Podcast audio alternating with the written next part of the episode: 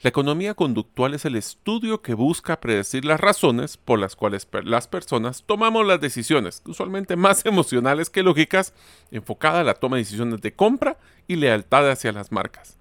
En este episodio hablaremos de los 50 conceptos de la economía conductual que todo líder debería conocer.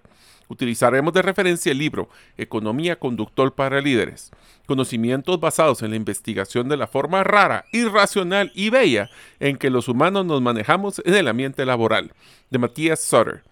Algunos temas incluyen como cómo la economía conductual afecta a mi carrera profesional, cómo aplica este concepto en la contratación y selección de personal, o por ejemplo en temas de compensación, motivación, o el concepto de qué es justo, entre muchos otros. Espero que te sea de mucho valor. Soy Mario López Salguero, ex ejecutivo del mundo corporativo, ahora emprendedor en múltiples industrias como la aceleración de negocios, salud y bienestar, autogestión de documentos legales y plataformas basadas en blockchain. Cuando inicié mis emprendimientos hubiera ahorrado mucho tiempo y dinero de poseer a mano las competencias gerenciales y herramientas prácticas para manejar y acelerar mis negocios. Mi forma de devolver un poco de las bendiciones que he recibido en mi vida es este podcast, Gerente de los Sueños, que se enfoca en temas prácticos simples, relevantes y que puedas implementar hoy mismo. Aprenderemos la metodología comprobada para manejar y acelerar tu negocio, usando la analogía que manejar un negocio es como manejar un carro. La carretera es las necesidades del cliente. La meta es nuestro plan estratégico. Las llantas delanteras es nuestro propósito y plan operativo. Las llantas traseras que nos dan tracción son las ventas y mercadeo. El motor es nuestro talento humano y lo que soporta el carro es el chasis con nuestras áreas de soporte. La gasolina que utilizamos para mover el carro es el flujo de caja. ¿Y quién mejor que el conductor como líder de la organización,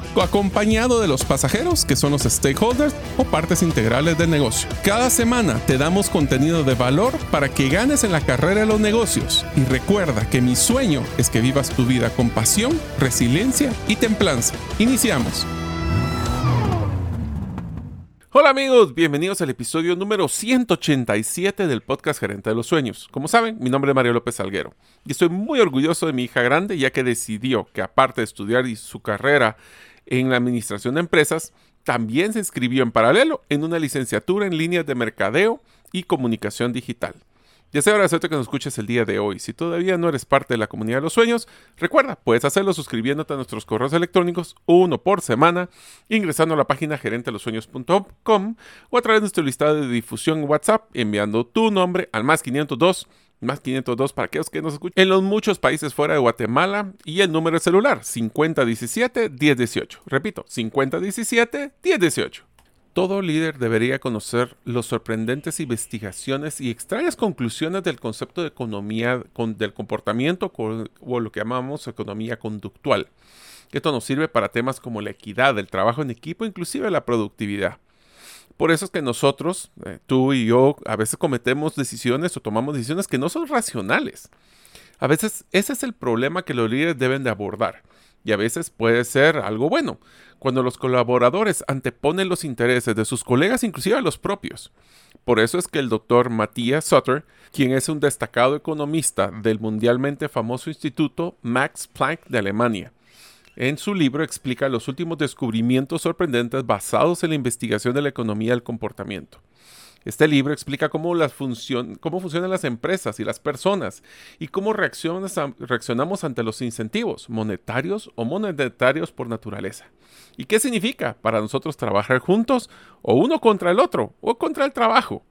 El Dr. Sutter resume las investigaciones nuevas y clásicas de la ciencia del comportamiento que se aplican al mundo empresarial cotidiano, para que los líderes puedan mejorar los equipos y las organizaciones, esto, todo esto basado en investigación, no en suposición.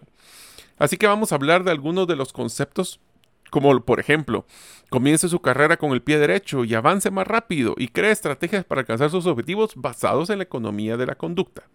Comprendamos qué impide a nuestros colegas sean más productivos o implementar cambios basados en evidencia identificar prejuicios ocultos en nosotros mismos, en los demás, para poder superar desigualdades o ineficiencias.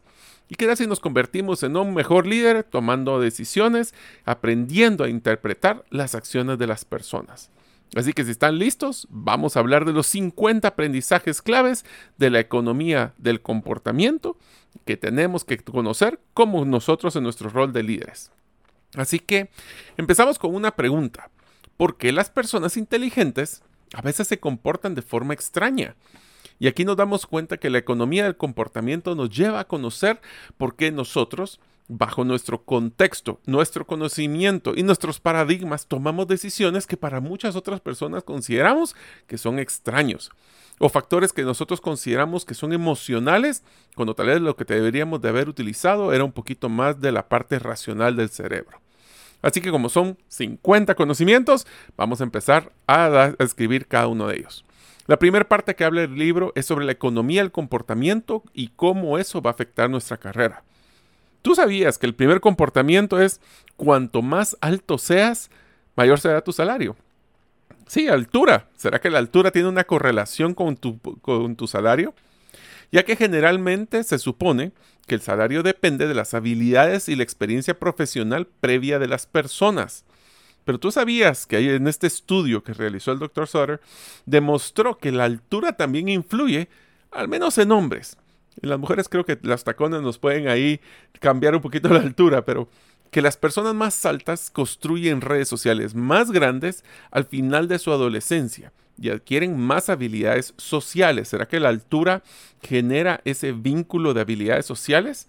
Y una habilidad social tiene una correlación directa a salarios más altos en el futuro.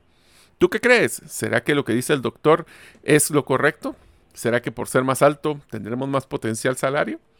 El segundo aprendizaje es que la entrevista de trabajo va a ser más difícil para las mujeres. Los hombres evalúan a las mujeres de una manera más negativa en las entrevistas de trabajo. Si la proporción de mujeres en puestos de responsabilidad ya es relativamente alta. Por lo tanto, un número de mujeres en los paneles de selección de personal suele suponer una cierta desventaja para las candidatas. ¿Qué quiere decir esto? Ellos ponían un ejemplo de las entrevistas que realizaban para una eh, orquesta o era una sinfónica en uno de los países, de que hicieron dos procesos de selección, donde uno sí existía una interacción de cara a cara y en el otro todos los candidatos aplicaban atrás de un telón. Y lo que fue evidente es que cuando no se miraba si eran hombres o mujeres, los en el telón tenían una mayor probabilidad de contratación a las mujeres. Entonces las preguntas que yo le haría a ustedes es, para evitar estos potenciales prejuicios que nosotros podríamos tener, ¿cómo garantizamos un proceso de selección ecuánime para contratar la mejor persona independientemente de su, de su sexualidad? El tercer aprendizaje, trabajar desde casa es fantástico. El work at home, es un precioso, pero puede ser que esté perjudicando nuestra carrera. ¿Cómo es que, puedes, cómo es que el trabajar en casa nos va a afectar en la carrera? Porque trabajar en casa aumenta la productividad en muchos casos y aumenta la satisfacción laboral porque ayuda a mantener un equilibrio entre la persona o la familia y el trabajo, al tiempo que elimina esas molestias de viajar todos los días. Más sin embargo, para todos los que están trabajando desde casa, existe un pequeño, una pequeña situación. Y es que trabajar desde casa también conlleva el riesgo de que los ascensos sean menos probables. ¿Pero por qué? Porque un factor clave para poder ser considerado como líder es la interacción, el networking y hacerlo de una forma virtual es mucho más difícil. Así que si ustedes están trabajando desde casa y quieren ser promovidos, dense su vuelta en la oficina de vez en cuando. La cuarta de los aprendizajes es las habilidades sociales valen más ahora que hace 10 años. Mucho más. Cuanto más complejo se vuelve nuestro mundo del trabajo, más valiosas son las habilidades sociales porque los trabajos requieren cada vez más una coordinación eficiente de los miembros de su equipo, facilitando sus, diferentes deseos e ideas y así como resolver los conflictos. Estas habilidades son cada vez más recompensadas por el mercado laboral y generan mejores oportunidades profesionales y salarios más altos. La pregunta que yo les quisiera hacer para ustedes en su grupo, en equipo, en su negocio o en su futuro negocio, ¿cómo estamos nosotros desarrollando esa interacción de habilidades sociales? Hacemos proyectos donde invitamos a múltiples miembros de diferentes equipos para que interactúen, Hacemos actividades sociales que tal vez para muchos sean triviales, pero para otros generan esos vínculos que les va a ayudar en su carrera en el futuro. El quinto aprendizaje. El 50% de las personas encuentran un nuevo trabajo a través de sus redes sociales. Y no estoy utilizando redes sociales como eh, Facebook o LinkedIn, o que LinkedIn puede ser una red social muy interesante, puede ser por referidos. Si yo tengo personas que interactúan o trabajan en mi misma índole o mi misma industria y estoy buscando trabajo, solicitar ayuda a esa red social es la que va a generar un apoyo muy grande. Tu red social, o sea, tus contactos, va a ayudar porque a través de esta red se transmite información valiosa sobre las oportunidades que también se ofrecen en los mercados laborales. Los contactos cercanos son especialmente útiles, pero hay muchos que son más alejados que podrían ser de mucha utilidad. La formación en el que manejo de redes sociales puede aumentar significativamente las oportunidades profesionales que podrías tener. El sexto aprendizaje. Para lograr encontrar un nuevo trabajo, estructura rígidamente tu día. Esto es un movimiento poderoso. El enfoque habitual para la búsqueda laboral de una persona desempleada comienza, por ejemplo, con capacitarse en habilidades profesionales específicas que te pueden servir en el futuro. Si no lo realizamos, podemos pasar mucho tiempo, mucho tiempo perdiendo el tiempo y no siendo efectivos en la búsqueda de qué es lo que deseas. La primera pregunta que te haría de la economía conductual es, ¿qué es lo que tú deseas conseguir en este nuevo trabajo? ¿Cuáles son esas empresas que te gustaría? ¿Qué puestos? ¿Ya buscaste si existe disponibilidad? ¿Contactaste a alguien de esa red social anterior que platicamos y poder crear valor a través de la capacitación constante de lo que en un futuro podrían buscar esas empresas? Desarrolla tu valor constantemente y no dejas pasar los días sin aprender algo nuevo. Esto lo aprecian mucho los reclutadores. El séptimo aprendizaje, este es uno que me pareció muy simpático. Es mejor tener apellido Zappa con Z que Adams. ¿Por qué llegar más tarde alfabéticamente le da una ventaja injusta a muchos de los eh, entrevistados? En los procesos de solicitud o de entrevista y selección, los miembros de los paneles de selección hacen comparaciones entre los diferentes candidatos. Esto es muy normal pero la secuencia de aparición en el juego de, eh, de donde apareces en este proceso es vital, porque es menos probable que los candidatos que estuvieron de inicio obtengan buenas calificaciones que los candidatos posteriores. ¿Por qué? Porque no tienen marco de referencia a las personas para comparar. Por eso es mejor ser o es más favorable ser entrevistado hacia el final del proceso, porque si tú presentas una muy buena entrevista o una muy bueno, te presentas como muy buen candidato, vas a poder tener ese valor de comparación con candidatos anteriores. Y el octavo, el octavo candidato, el octavo aprendizaje es búsqueda de empleo y la paciencia, lo cual es clave. A la hora de buscar un nuevo trabajo, hay que invertir una gran cantidad de tiempo y ser capaz de resistir al rechazo. A las personas impacientes les resulta muy difícil afrontar este tipo de situaciones. Por eso tardan más en encontrar nuevos trabajos que las personas que son pacientes pero tienen clara una visión del futuro. Si tú en algún momento quieres buscar trabajo, lo quieres buscar de una forma anticipada, enfocada, con una visión a dónde quieres ir, o cualquier trabajo que te venga será suficiente. La segunda parte de que hablaremos es la economía del comportamiento para contratar y retener talento. Hablamos antes de cómo desarrollar tu carrera profesional. Ahora vamos a hablar si te toca buscar y retener talento. El noveno aprendizaje, las empresas emergentes o startups con una, con una mayor proporción de mujeres duran más. Escuchen eso bien interesante. Muchas empresas recién fundadas desaparecen del mercado después de uno o dos años. La supervivencia depende del compromiso de su fuerza laboral inicial.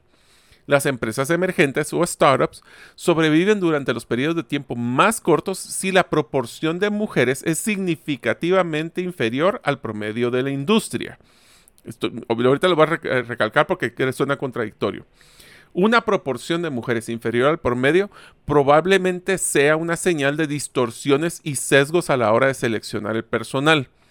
Entonces, ¿qué es lo que significa? Si nosotros manejamos un índice bajo de, mujeres, no tenemos ese balance y eso puede limitar nuestro crecimiento en el futuro. ¿Por qué? Porque si al final lo que estamos buscando son las mejores personas, poder tener ese balance, ese aporte de todas las personas involucradas y comprometidas te dará el factor de éxito para crecer en el tiempo.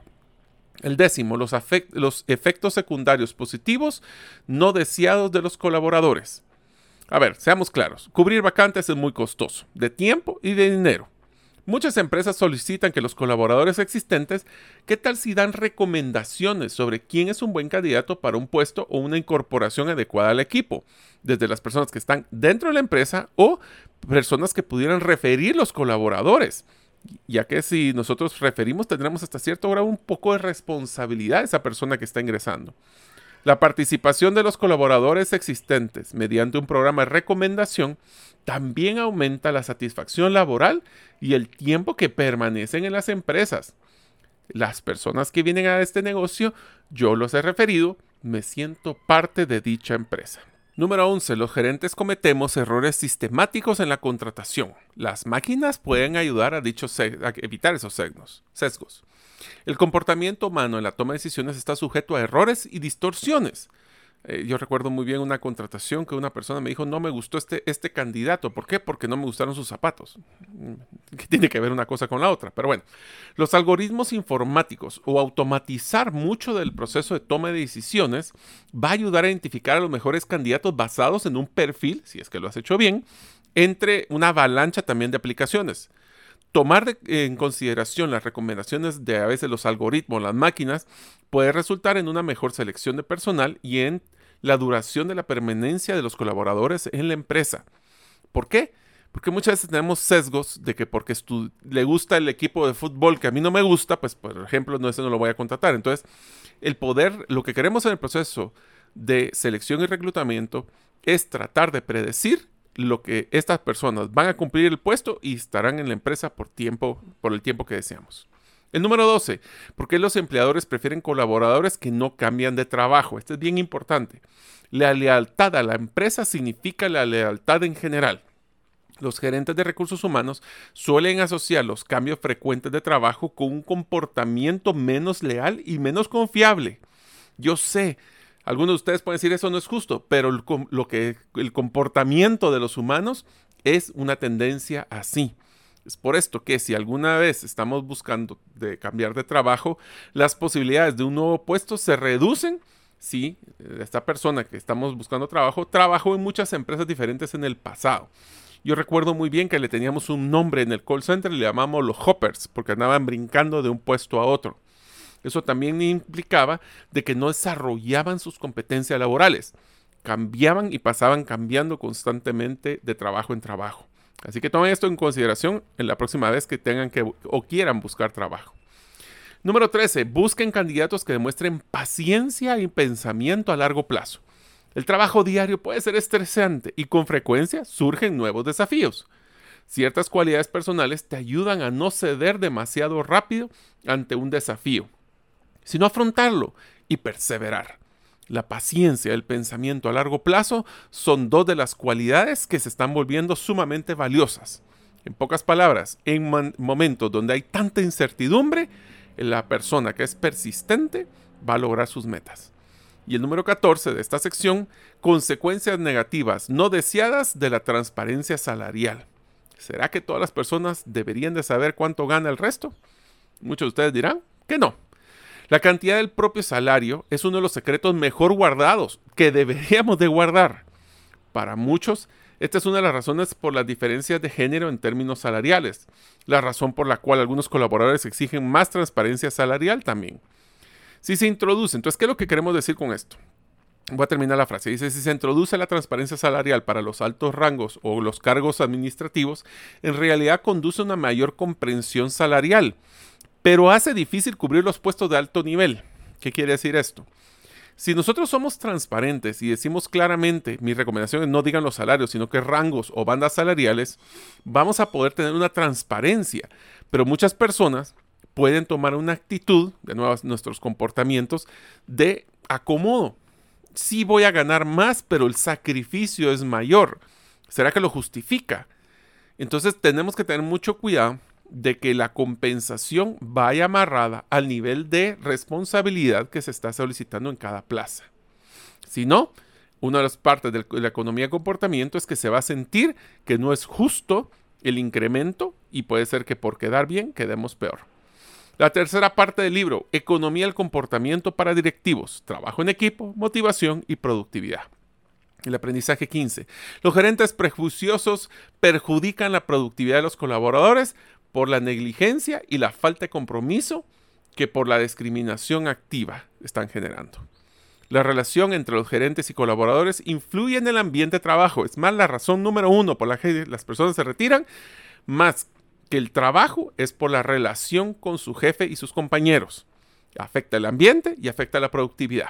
El comportamiento discriminatorio por parte de los gerentes, y voy a decir, el comportamiento discriminatorio eh, real o percibido, puede resultar en una eh, que va a afectar en el desempeño laboral reducido, incluso si la discriminación se manifiesta solo con el hecho que el gerente tenga menos contacto con ciertos colaboradores. O sea, cuando hablamos de discriminación no piensen en una discriminación eh, fuerte o, o, general, es que puede ser que el famosos preferidos o los hijitos del jefe, esas son del tipo de discriminación activa que puede ser percibida o real, que el simple hecho de, no de que la gente perciba de que no estamos haciendo ecuánimes con nuestro tiempo.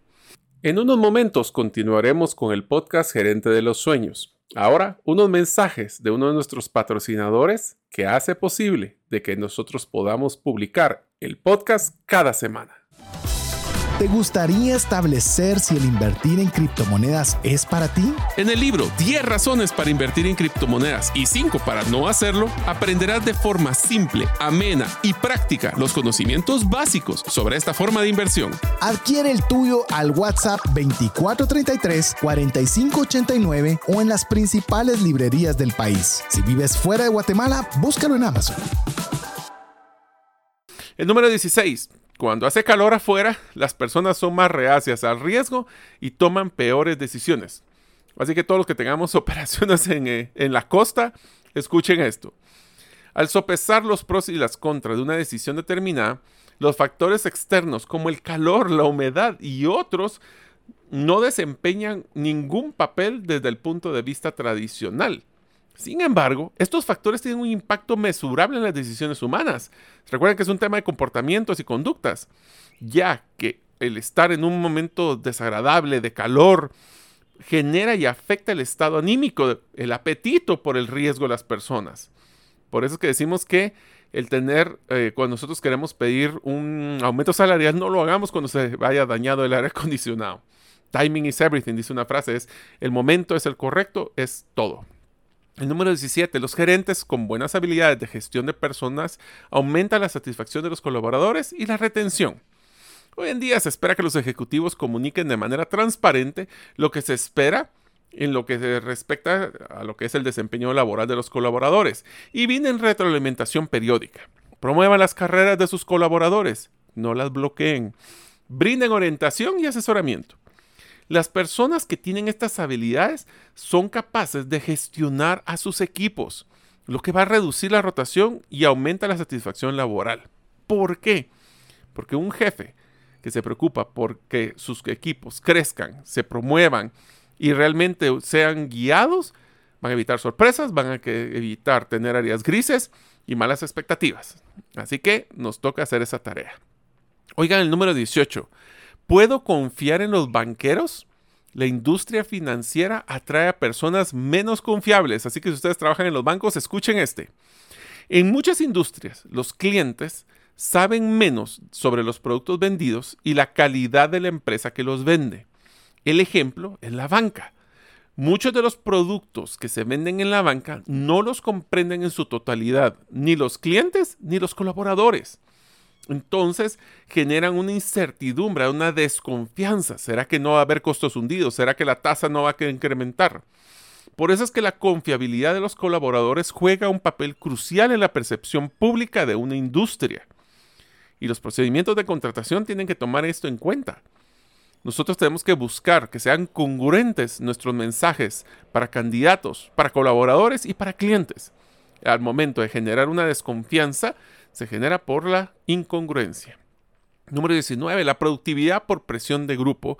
Los colaboradores están influenciados por la productividad de quienes los rodean.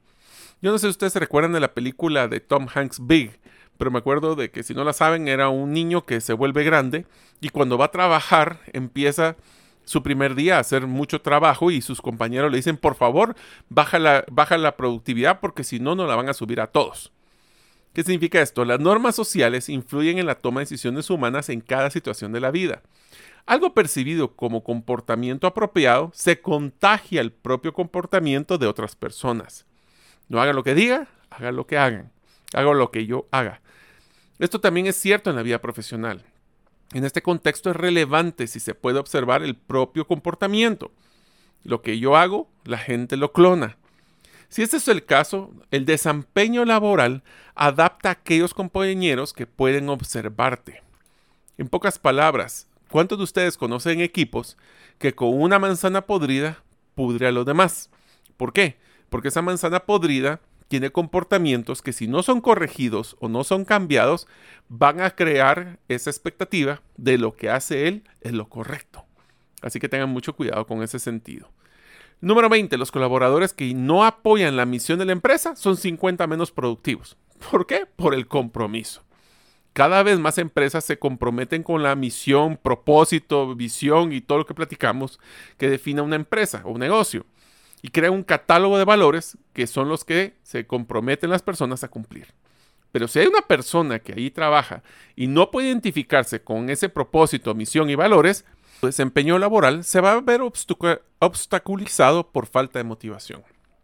Número 21. Cuanto más colaborativos sean los miembros de tu equipo, más peces pescarán. Los equipos de trabajo dependen de cada miembro, que son parte del equipo, y que hagan un esfuerzo para lograr el éxito grupal. Las personas cooperan con mayor frecuencia cuanto más esperan y perciben de la cooperación de los demás. Esta cooperación condicional significa que los equipos con muchos miembros cooperativos son más exitosos y productivos en general. La pregunta es, la próxima vez que usted haga un equipo que no avanza, podrías evaluar si no existen personas que no están colaborando y por ende es un ancla para el resultado del equipo. 22. Empoderar a los colaboradores salva vidas. El bono de codeterminación. Los equipos de trabajo se deben asignar varias tareas de la manera más eficiente posible a los miembros individuales para tener un éxito como equipo. Cuando todos los miembros del equipo tienen voz y voto en la distribución de las tareas, la motivación aumenta y la cooperación mejora. Así que les hago una pregunta a la hora de tener un trabajo, un, un proyecto, y tienen un equipo, asignárselo, debería ser impuesta cada tarea basada en su expertise o su responsabilidad, o deberíamos de trabajar en equipo y definir quién debería de manejar cada una de las diferentes tareas. Es para que la piensen. Número 23. Los buenos líderes modelan el comportamiento que quieren ver en los demás y los colaboradores lo imitan. Las personas imitan el comportamiento de otras personas que son importantes en sus vidas. Por eso es que un buen mentor o un buen jefe también te ayuda a poder demostrar que son las cosas que sí quieres hacer y debería de imitar. Esta tendencia a la imitación hace que el liderazgo de una empresa sea crucial. Si los ejecutivos no solo hablan lo que dicen, sino que hacen lo que deben de hacer, los colaboradores van a hacer lo mismo. 24. Los líderes egoístas terminan con seguidores egoístas. Muchas personas cooperan en un equipo si los demás miembros también cooperan, un poquito de lo que hablábamos anteriormente. Este rasgo humano de la cooperación condicional hace que dar el buen ejemplo sea una herramienta tan importante para poder mejorar la productividad de los equipos. Y del otro lado, si tengo un liderazgo que es egoísta, clonaremos el egoísmo. La parte 4 del libro, la investigación económica del comportamiento sobre las diferencias de género y la desigualdad salarial. Por ejemplo, las mujeres, según los estudios, son más reacias al riesgo, no todas, pero algunas, y los hombres, son no todos, pero algunos, se sobreestiman constantemente. Número 25. Un argumento a favor de las cuotas de género en el empleo. Puede ayudar a atraer mujeres altamente calificadas. Antes de seguir con lo que dice el libro, este sí es un tema que a mí me ha generado mucha duda. Y es, ¿debería existir una cuota de por lo menos tener la mitad de mujeres en niveles ejecutivos del negocio? Y yo, esa es una de las cosas que a mí me entra en la duda. Deberíamos de enfocarnos a esas cuotas o a tener las mejores personas independientemente de su género. Entonces, ¿qué es lo que dice el libro? Dice, los economistas conductuales han descubierto que las mujeres suelen ser más reacias a competir con otros en comparación con los hombres. Esto tiene implicaciones para las carreras de ambos sexos. Las cuotas o la cantidad de gente que debería estar en una posición podrían motivar a mujeres mejor cualificadas a competir, mejorando así sus probabilidades de avance. La preocupación por las cuotas de mujeres eh, que sean subcalificadas no concuerdan con la evidencia empírica. Entonces, el libro contesta un poquito mi duda, es, tal vez no es que el tener una cuota va a necesariamente forzar a tener mujeres subcalificadas en los puestos, sino que va a motivar a las mujeres a aplicar sabiendo que van a tener una oportunidad para ser seleccionadas. ¿Qué piensan ustedes? ¿Será que debería haber cuotas o no? 26. Cuanto más competitiva sea su actitud, mayores serán sus ingresos a lo largo de su vida. La voluntad de competir con otros tiene una influencia importante en las decisiones de formación y carrera en las primeras etapas de la vida. Por eso tenemos que enseñar a nuestros hijos a ser competitivos, no solo complacientes de participar. Las personas más competitivas tienden a elegir profesiones en las que pueda ganar más dinero más, más adelante en su vida.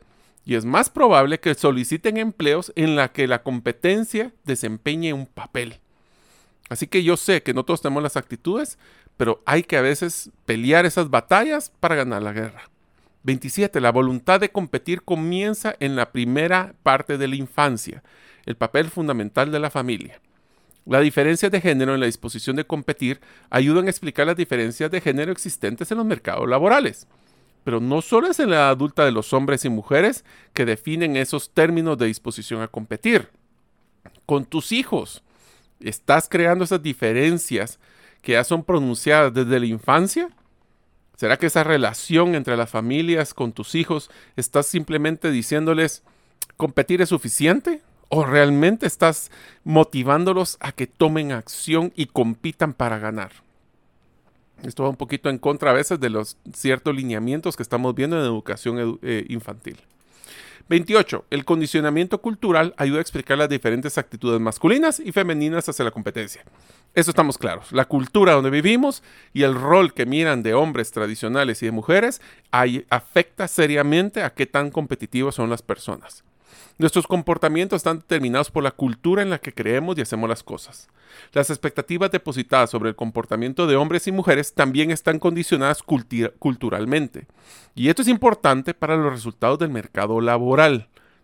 Si ustedes, eh, ¿en qué afecta a nosotros? Por ejemplo, no es lo mismo contratar ejecutivos o ejecutivas mujeres en la ciudad capital que en el interior donde posiblemente el rol de género es muy diferente. Inclusive en el interior, en ciertas regiones, esas, esas actitudes culturales cambian radicalmente. Y nosotros tenemos que adecuarnos a dichos eh, afectos culturales. 29. Un empujón para reducir la brecha salarial entre hombres y mujeres. Las explicaciones del hecho de que los hombres en promedio ganen más dinero que las mujeres sí son numerosas y múltiples. Algunas de las diferencias de género pueden atribuirse a que los hombres son más asertivos que las mujeres en las negociaciones salariales y piden con más frecuencia un salario más alto. Pero cuando queda claro que el salario se puede negociar, tenemos, que estar claros que las diferencias de género solo dependen si nosotros estamos dispuestos a negociar los salarios tal cual, como que fuéramos hombres o como si fuera mujer. Entonces, si nosotros podemos negociar, ¿por qué no luchar? Si son damas, ¿por qué no luchar por esa equidad?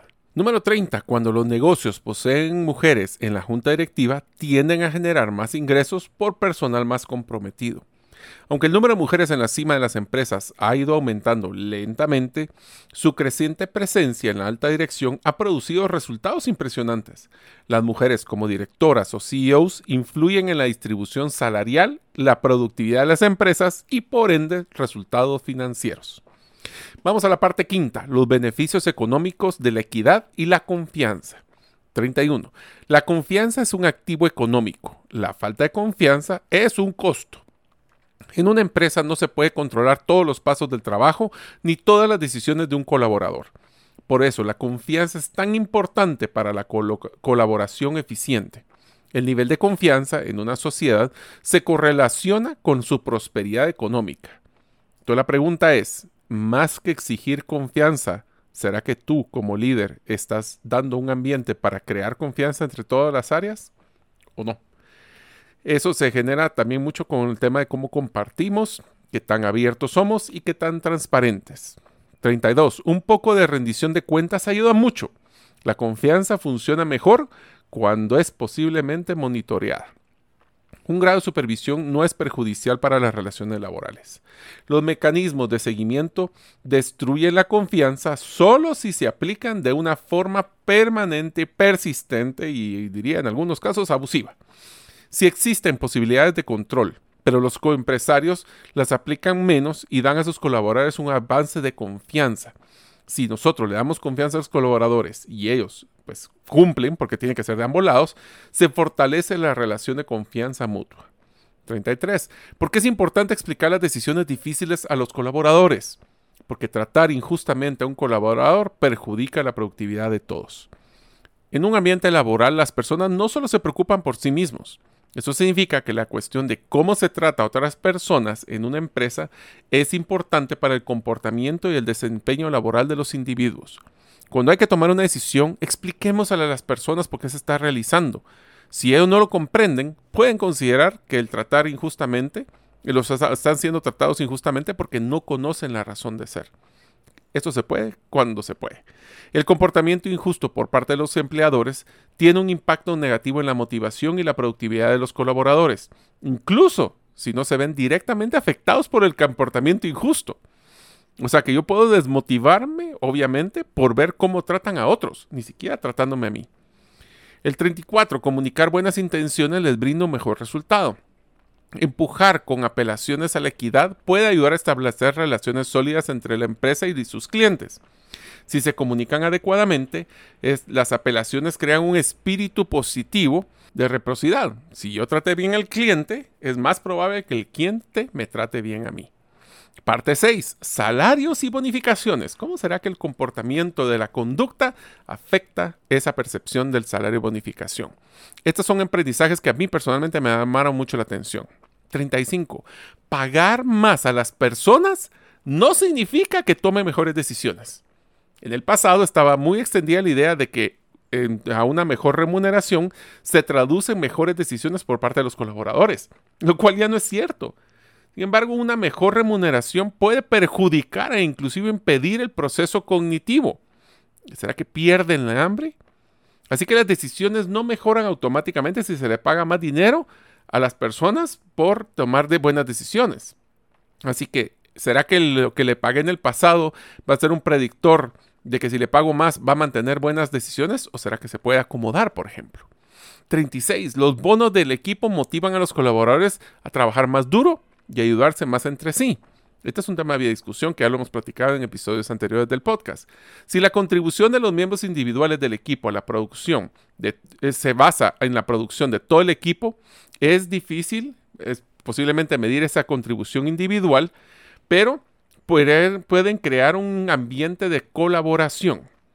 Mejorar el rendimiento de todo el equipo al generar bonos grupales puede ayudar a coordinar mejor los procesos de trabajo y aumentar la productividad siempre y cuando, y aquí voy a poner un paréntesis en este aprendizaje, siempre y cuando las personas individuales se sienten apreciadas y reconocidas por su aporte individual y no solo de lo del grupo. 37. Nadie quiere estar por debajo del promedio. Cómo las bonificaciones por desempeño pueden perjudicar la productividad y la satisfacción laboral. Los pagos de bonificaciones están diseñados para motivar a las personas a desempeñarse mejor. Esa es la teoría. Sin embargo, puede resultar contraproducente si los pagos de bonificaciones violan los puntos de referencia por los que se considera una asignación injusta de bonificaciones. ¿Qué quiere decir esta frase? Nosotros podemos decir de que los bonos solo van a ser positivos y van a motivar la productividad y satisfacción si hay una correlación clara de las reglas y que se cumplan las reglas, la predictibilidad de que si hago mejor trabajo, tengo mejores resultados y de que se va a reconocer mi trabajo como aporte al equipo. Ya que si nosotros no hacemos este proceso, va a tener un impacto negativo de la satisfacción laboral y la productividad. Si los bonos promueven conductas que van en contra de los valores de la, de la empresa, si es vendan a toda costa, a costa del cliente, a costa de los proveedores, ¿será que estamos siendo congruentes en nuestro modelo? Por eso es que las bonificaciones tienen que ser alineadas a todo nivel. Y tienen que buscar, todo un paréntesis, tener resultados a largo plazo y no solo sacrificar el corto plazo por el futuro. 38. Los límites de Homo economicus. Los colaboradores tienen un rendimiento inferior si las bonificaciones están basadas en el desempeño, ya que, que, su desempeño pero perjudican las bonificaciones de sus colegas. La mayoría de las grandes empresas tienen esquemas de remuneración relativa. O sea, relativa es yo gano eh, porque quedé en primer lugar, por ejemplo. Y entonces premian una mayor producción y se va a recompensar con más dinero. Pero estos sistemas violan las nociones de justicia. La producción puede disminuir en vez de aumentar si es que el resto de las personas pueden tener a, un líder que está sobresaliendo y le están pidiendo que baje su rendimiento para que no les afecte en su bono. Así que tengan mucho cuidado en esos modelos de competencia. El número 39, las bonificaciones de Wall Street incentivan la toma de riesgos no saludables y aumentos al riesgo sistémico. Cuando las empresas utilizan esquemas de remuneración relativa, dan a sus empleados o colaboradores un fuerte incentivo para asumir mayores riesgos en su trabajo. En casos extremos, esto puede arruinar, arruinar a toda la empresa. Si nuestros incentivos son sobre ventas y es la venta individual, no existe un concepto de venta de largo plazo, entonces van a tomar la mayor cantidad de riesgos para buscar la mayor remuneración al corto plazo. Y si en un futuro ya no están, pues por lo menos maximizaron sus ingresos en el día de hoy. Ese es un factor de Wall Street que está afectando el comportamiento eh, conductual en las empresas. Y 40. No incentivar colaboradores para sabotear a sus colegas. Los problemas con las bonificaciones por desempeño relativo. Las empresas dependen que las personas trabajen juntas. Si los colaboradores individuales pueden ganar más dinero, si se les considera más productivo que otros, Tales sistemas de pago relativo crean incentivos para que alguien sabotee los esfuerzos de otros. Por quedar bien con incentivos, quedamos peor. Parte 7. Ética en la empresa y en los mercados. El aprendizaje 41. Los mercados dañan la moralidad. La intervención gubernamental puede ayudar. Los mercados se caracterizan por grandes ganancias en eficiencia la acción basada en el mercado, puede hacer que las personas sean menos éticas cuando actúan solas.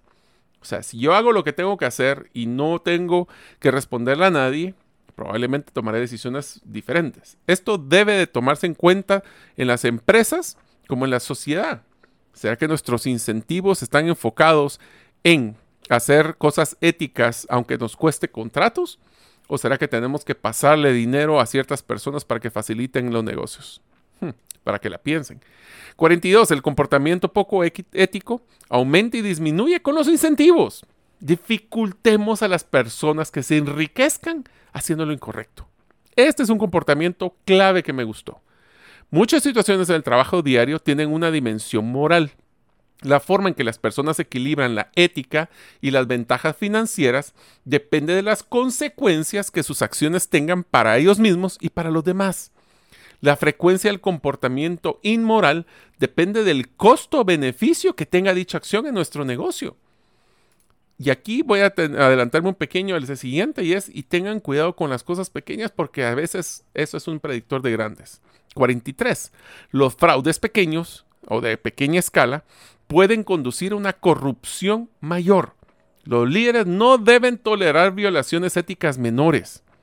Muchas personas se preguntan, después de que existan escándalos corporativos, ¿cómo una mala conducta pasó desapercibida por tanto tiempo? La percepción humana se basa principalmente en la experiencia. Entonces, si el comportamiento inmoral aumenta gradualmente durante un periodo de tiempo más largo, es particularmente difícil descubrirlo, ya que es menos probable que se note en general. Esto es lo que llamamos la mancha en la pared. Si al principio miramos una pequeña mancha y no nos hace mucho ruido, de ahí a las dos semanas está una mancha un poquito más grande. Y así cuando sentimos la pared puede estar totalmente manchada y para nosotros fue normal. Por eso cuidado con las cosas pequeñas. 44. Las personas se preocupan más por el medio ambiente cuando saben que la organización también le importa. Las empresas pueden orientar las decisiones de sus colaboradores en la dirección deseada mediante incentivos adecuados. Los acuerdos específicos y los incentivos sociales para comportarse como se desea pueden ayudar también. Las personas van a enfocarse donde nosotros les digamos que se enfoquen. 45. La trayectoria profesional atrofiada de los denunciantes. los denunciantes es lo que llaman whistleblowers, son las personas que eh, presentan una denuncia por algo malo que está sucediendo. El problema es que los colaboradores lo ven como desleales. Los denunciantes suelen ser famosos en los medios y de hecho hacen una labor clave para descubrir actos criminales y poco éticos en las empresas. Pero debido a los patrones típicos de comportamiento humano, los programas de denuncia, la línea de ética y todos esos tipos de, de, mm, modelos para traer a la luz esos comportamientos como denuncias no funcionan bien porque las personas que denuncian el comportamiento poco ético, para el resto de las personas, son consideradas como traidores al negocio. Entonces tengamos mucho cuidado cómo vendemos esas líneas de ética y esas líneas de presentar quejas y reclamos. 46. Una mala cultura corporativa puede cambiar de persona honesta a un mentiroso. Yo puedo ser una persona muy honrada, pero como dicen en arca abierta, hasta los justos pecan. Si nosotros venimos y en una cultura corporativa da forma al comportamiento de las empresas porque comunica las reglas no escritas sobre lo que es la conducta aceptada. Es por esto que si esperamos una cultura corporativa que señale lo moral, tenemos que estar claros que las normas que se deben de seguir tienen que ser congruentes, consistentes, ese es mi pedacito, pero más interesante es, ¿será que las personas buenas le estamos llevando a un lugar donde se van a corromper o es donde nosotros queremos que personas malas no encajen? Y la parte 8, el liderazgo y la alta dirección. Aprendizaje 47. Los líderes visionarios superan a los líderes orientados a las operaciones a largo plazo. Los directores ejecutivos tienen eh, diferentes estilos de liderazgo y gestión. Algunos los pueden llamar desde líderes estratégicos a otros que son gerentes. Y es un rol más estratégico y el otro es un rol más operativo. Ambos estilos tienen ventajas y desventajas, pero tienen que estar claros de que dependiendo de la organización, este tipo de comportamiento puede afectar sus resultados. Puedo tener una persona visionaria, pero necesito que esté en las trincheras probablemente no va a necesariamente funcionar. Y si tengo una persona que ha sido solo en las trincheras y no puede ver esa visión hacia largo plazo, puede ser que se encuentre con muchos imprevistos. 48. Los cuatro, los cuatro rasgos que distinguen al director ejecutivo de un gerente tradicional. Pensamiento estratégico, carisma, habilidades intelectuales y sociales y cómo poder centrarse en cumplir los resultados. El viaje hacia la cima de una empresa es un camino largo.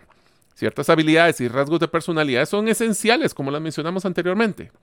Y los directores ejecutivos, los aquellos que quieren liderar a largo plazo, se deben de caracterizar por su capacidad para ejecutar planes, su carisma, sus altas capacidades, capacidades cognitivas y un enfoque estratégico ante los problemas. ¿Alguno de estos les suena como que deberíamos desarrollar cada uno de nosotros? Escoja una de las cuatro, les diría, y desarrollenla en las próximas semanas. 49. Los líderes que se centran en los resultados a corto plazo y no van menos y reducen el retorno de la inversión de las empresas. El éxito de las empresas depende de todos los colaboradores. Las cualidades personales de los miembros de la junta directiva y de los directores generales desempeñan un papel en la innovación y la rentabilidad de las empresas porque estas cualidades tienen un impacto en las decisiones estratégicas vitales. Las empresas con más miembros pacientes en sus juntas directivas y directores generales van a tener más éxito. Así que, ¿será que buscamos solo corto plazo o largo plazo? Y el último, los líderes carismáticos inspiran a su gente a ofrecer mejores resultados. La gestión de personas es una de las tareas más importantes de cualquier ejecutivo. El liderazgo carismático motiva a los empleados o colaboradores a lograr una mayor productividad, incluso a veces sobre los salarios monetarios. Así que amigos, espero que les haya gustado todos estos aprendizajes de la economía conductual para el liderazgo y espero verlos en el próximo episodio del podcast.